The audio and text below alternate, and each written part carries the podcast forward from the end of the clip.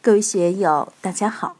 今天我们继续学习《禅说庄子天道》，天道自然的精美蓝图第二讲“大道之序，体大而周”第十部分。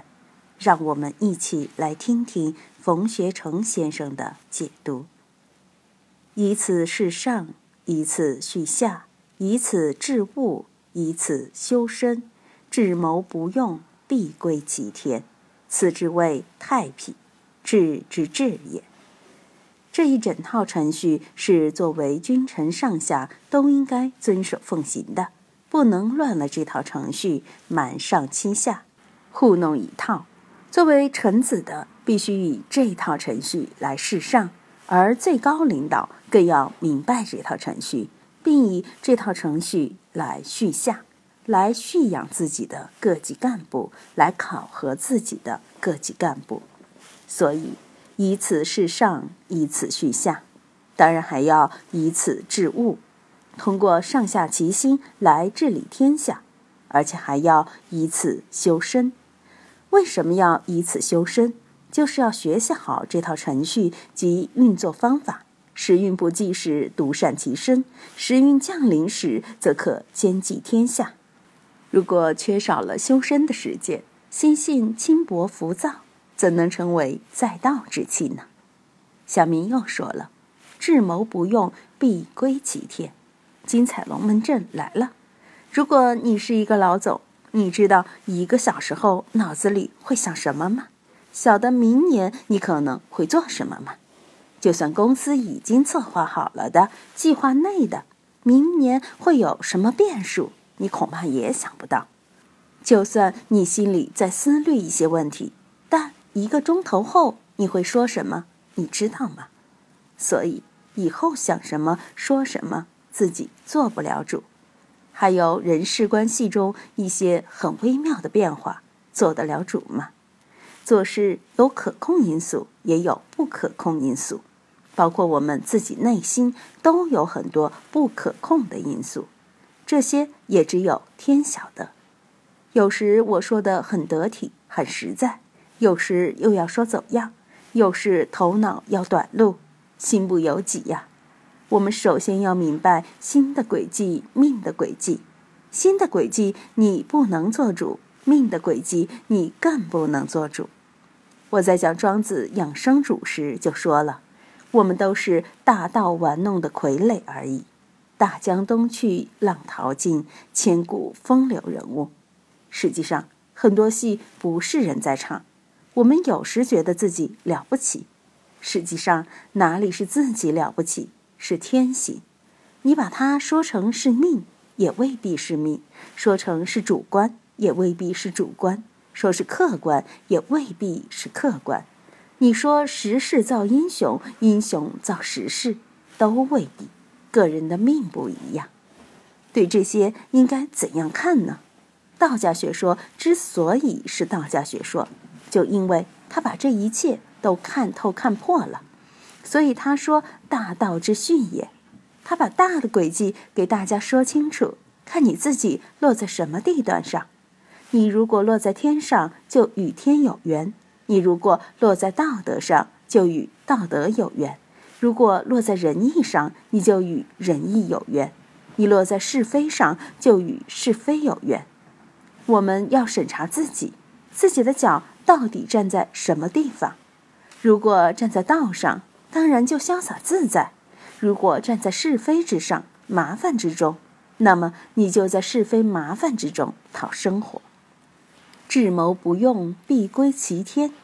这就是道家学说归宗之处。佛教乃至禅宗的最高境界，也是在这个地段上展现的。很多人爱私心自用。现在策划公司很红火，这也搞策划，那也搞策划，有不少策划大师应试。该不该策划？当然该。《易经》讲谋事做事，《孙子兵法》讲妙算，知己知彼就是策划的基础。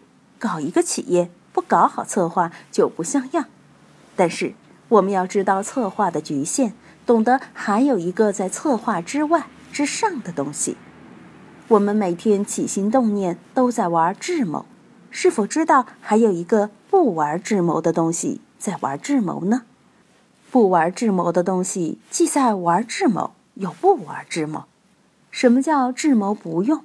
人算不如天算，有些并不在你可控范围内，很多事情你身不由己。今天吃什么？我还可以考虑到哪里去吃，吃多少钱，吃什么菜，这个是人算。吃到肚子里头，他就不听你管了。食物怎么消化，怎么吸收，你管不了。吃进去可能很舒服，也可能让你拉肚子进医院，这些你就管不到了。实际上，我讲《齐物论》《大宗师》《人间世》《应帝王》的时候，特别是讲治北游，都谈到了智谋不用。他的最高境界是什么？《大宗师》里面说：“知天之所为，知人之所为者，智矣；知天之所为者，天而生也；知人之所为者，以其智之所知，以养其智之所不知。”我对知和不知都做了很详细的介绍。智谋不用是最高的智谋，它涵盖了一切是是非非。只有最大的量，才能容下最大的因果，才能容下最大的是非，才有最大的智慧。我们平常的智慧半径都很有限，何况事不关己，关己则乱。涉及厉害，就必然有当局者迷的现象出现。即使当局者迷，就不可能有很高明的智慧，只能把自己放下，放下私自，才有大智。只有大公之心，才有最大的智慧。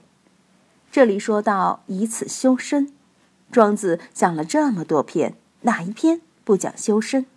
这一篇仍然是在讲修身，讲修身而达到智谋不用的境界。为什么不用？必归其天啊！因为个人的智谋都很有限，物生也有涯，而知也无涯。已知的永远是有限的，未知的永远是无限的，已拥有的永远是有限的，未拥有的永远是无限的。过去是有限的，未来的是无限的。这个无限的无量的黑洞，它是什么？悟道就是要明悟这个。你不把这个看穿看透，就会处于自以为是的屏障之中。怎么超越的出来呢？必归其天，这个天用道家的语言来说，就是虚静恬淡、寂寞无为八个字。什么是虚？什么是静？我在讲治虚极、守静度时就说过，我用东西把这里一挡，你看得见吗？要看得见，必须要无障碍。大雾天能不能开车？不能，因为眼界不虚。眼界要看得明了，必须要没有障碍。一个地方如果太闹，耳朵就不起作用。耳朵只有在相对安静的时候才有作用。到虚之极、静之笃时，眼睛和耳朵的功能才能最好。但是眼和耳都要心来运作。如果心不虚、心不静，那你就不能把智慧运作出来。所以。虚静之道是我们养生养心的重要环节。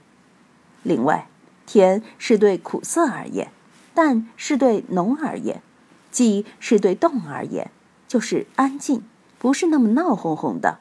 莫广大无涯，无为对有为而言，怎样使自己能够静，使自己心里面不那么闹哄哄、忙碌碌的？心里忙乱，你就什么都做不成。一做就出错，所以虚静恬淡、寂寞无为是我们养生的格言。只有智谋不用，必归其天，你才谈得上是真正会养生了。此之谓太平，治之治也。如果我们做到了这一套，我们的身心就会太平，以此齐家，家庭太平；以此治国，国家太平；以此平天下，天下太平。这是由内及外，有其内必有其外的一套功夫。我们一定要加强自身的修养，提高自身的境界。很多人现在什么都有，就是境界上不去，智慧上不去。那也无可奈何。我们看看那些倒下来的人，那些亿万富翁，那些贪官，要说聪明，可以说是聪明绝顶；要说能干，那也是绝顶能干。为什么会突然马失前蹄？实际上，当他们得势的时候，头脑就不容易清醒，身边的人也没有给他们真正提醒这些事情。大家都围绕着他们唱赞歌，都在歌功颂德。总之是人有三天运，鬼都不敢来。自己认为自己了不得，失去了这种谦卑，失去了这种自身的修养，于是乎就不太平了。此之谓太平，治之治也。我们要好好想一想这个治，修身也好，平天下也好。都必须经历这个修行的程序，要有这样的修为。今天就读到这里，欢迎大家在评论中分享所思所得。我是万万，我在成都龙江书院为您读书。